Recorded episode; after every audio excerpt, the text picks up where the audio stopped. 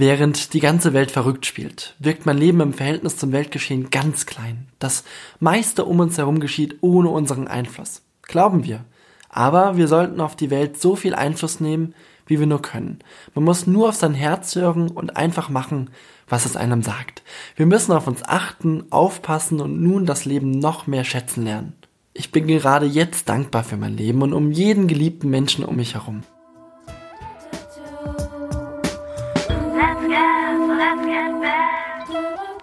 Umzug mit einer Tasche von Bamberg nach München. Von München zum Rosenmontagsumzug kurzfristig nach Köln und von Köln zurück in meine neue Heimat München. Das Leben fühlt sich gut an. Mein neues Leben. Abfahrt, anhalten und weiter geht's. So lief es. Da ist es nun. Mein neues Ich. Ich weiß nur aus Gastfreundschaft sehr zu schätzen. Er gibt mir so etwas wie ein vorläufiges Zuhause, obwohl München so gnadenlos überfüllt ist, gerade was den Wohnungsmarkt angeht. Und ich dankenswerterweise nun bei Noah in seiner Wohnung schlafen darf. Ich fühle mich willkommen und ich darf in Noahs Heim wohnen, leben, als ob es mein eigenes Zuhause wäre. Nun bin ich schon fast zwei Wochen hier, hier in München. Noah habe ich seitdem noch gar nicht gesehen. Den Schlüssel, den habe ich von einem Nachbar bekommen. Die Wohnung ist komplett geputzt und sein Wohnzimmer wurde von ihm kurzerhand in mein neues Schlafzimmer umgewandelt. Ich darf hier für die nächste Zeit wohnen und ganz in Ruhe und ohne Druck und Stress mir ein eigenes Zimmer in einer WG suchen.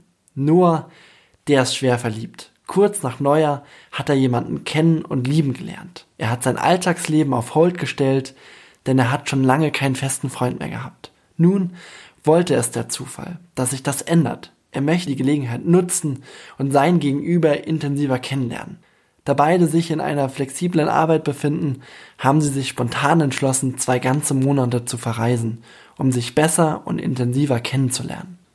Schade für mich, denn so wurde ich gar nicht wie erhofft von Noah empfangen, sondern hatte meinen Einstand ganz alleine hier feiern müssen. Auf der anderen Seite ist es auch ganz gut so. Nun habe ich die Wohnung, mein Zimmer, das Bad und die Küche komplett für mich alleine.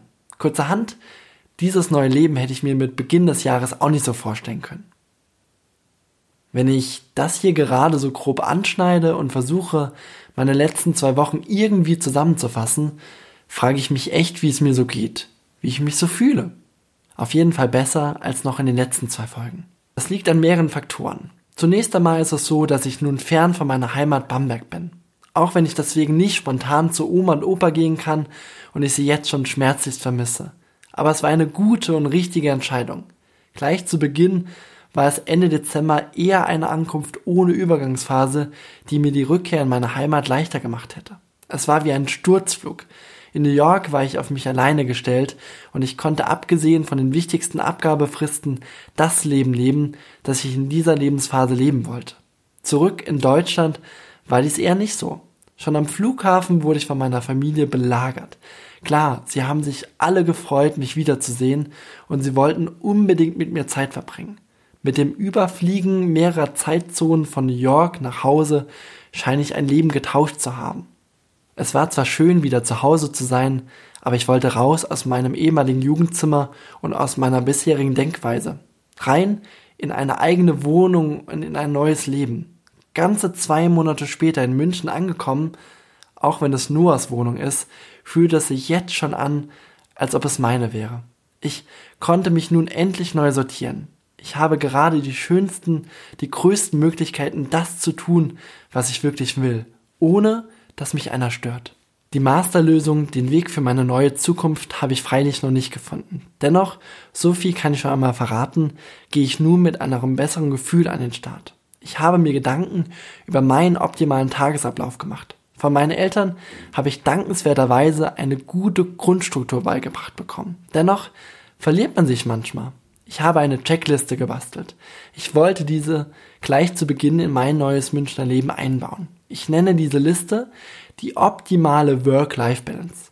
Okay, das mit dem Work ist nicht ganz richtig. Den nächsten Job finde ich bestimmt. Und das sogar zeitnah.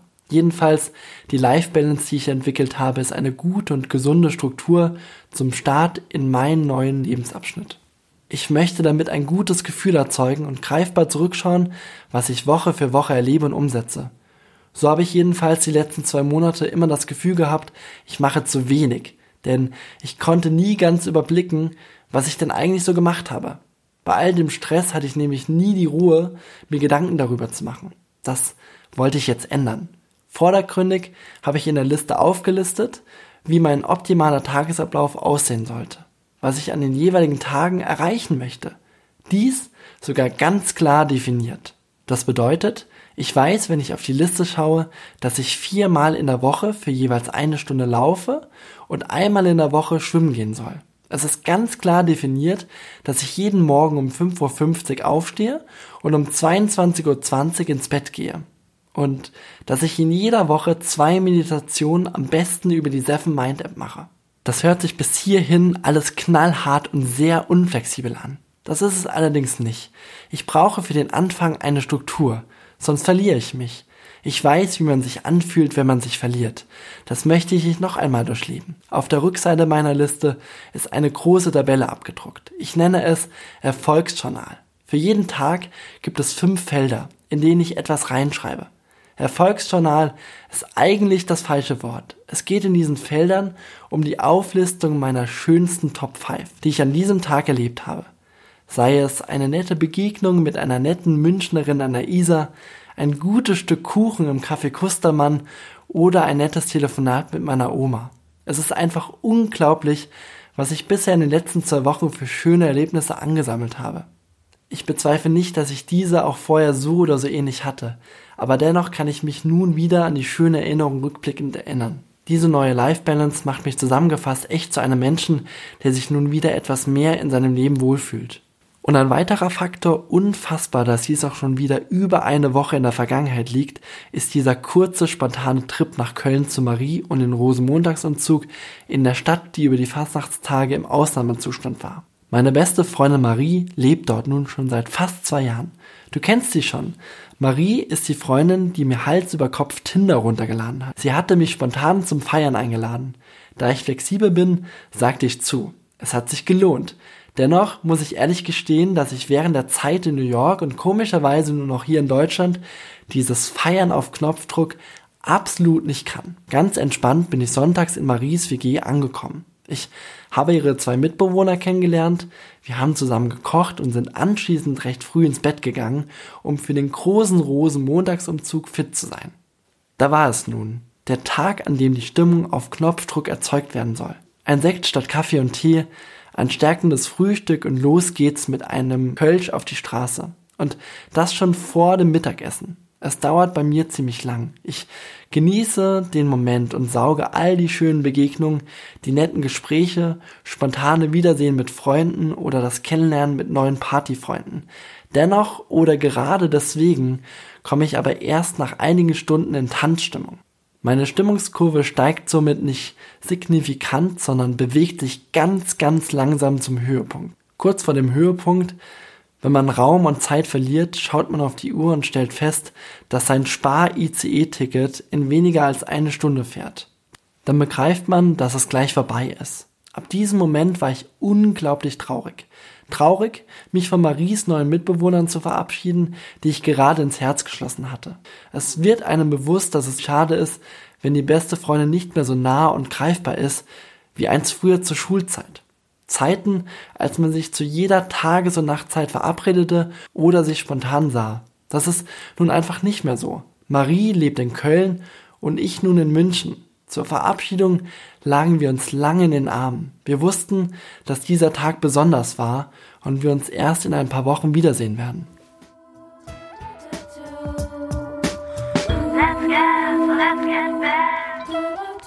Eine Sache ist noch erwähnenswert. Ich weiß nicht, wie sehr mich das noch beeinflussen wird. Ich habe heute einem völlig fremden Menschen ein Frühstück spendiert.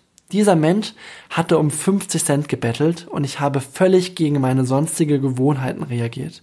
Ich habe ihm keine 50 Cent gegeben, ich habe 5 Euro springen lassen. Das war keine bewusste Entscheidung. Eine fremde Macht hat mich dazu getrieben. Ich habe mich danach nicht besser gefühlt oder mein Gewissen beruhigt. Im Gegenteil, ich habe mich schäbig gefühlt. Ich habe mich geschämt. Mir ist klar geworden, dass ich mein Leben lang immer so hätte reagieren müssen. Einem Menschen, der mich auf der Straße anspricht und um 50 Cent bettelt, mindestens einen Fünfer oder ein Frühstück zu spendieren. Einem wildfremden Menschen, den man sonst so leicht und oft ignoriert.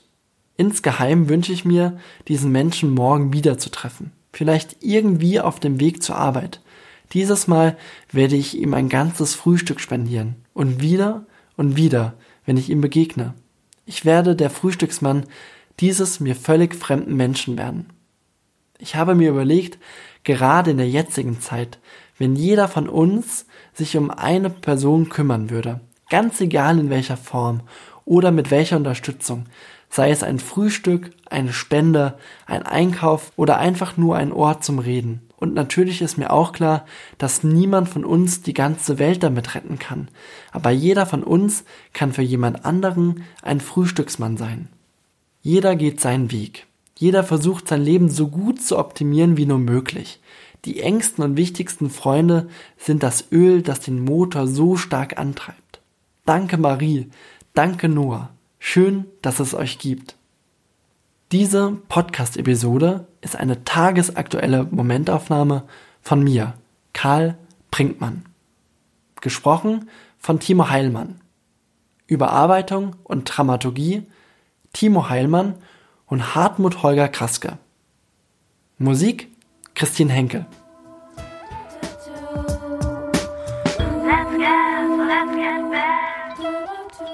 Dein Leben auch so turbulent wie meins? Hast du Ideen oder Ansätze, die mir in meinem aktuellen Leben weiterhelfen können? Manchmal fehlt ja nur ein Gedankengang von außen und alles verändert sich von selbst. An welchem Punkt im Leben stehst du gerade? Mich würde unglaublich interessieren, was du so denkst, was dich gerade so sehr bewegt. Schreib mir gerne an hallo at karl2020.de. Ich freue mich schon jetzt von dir zu hören.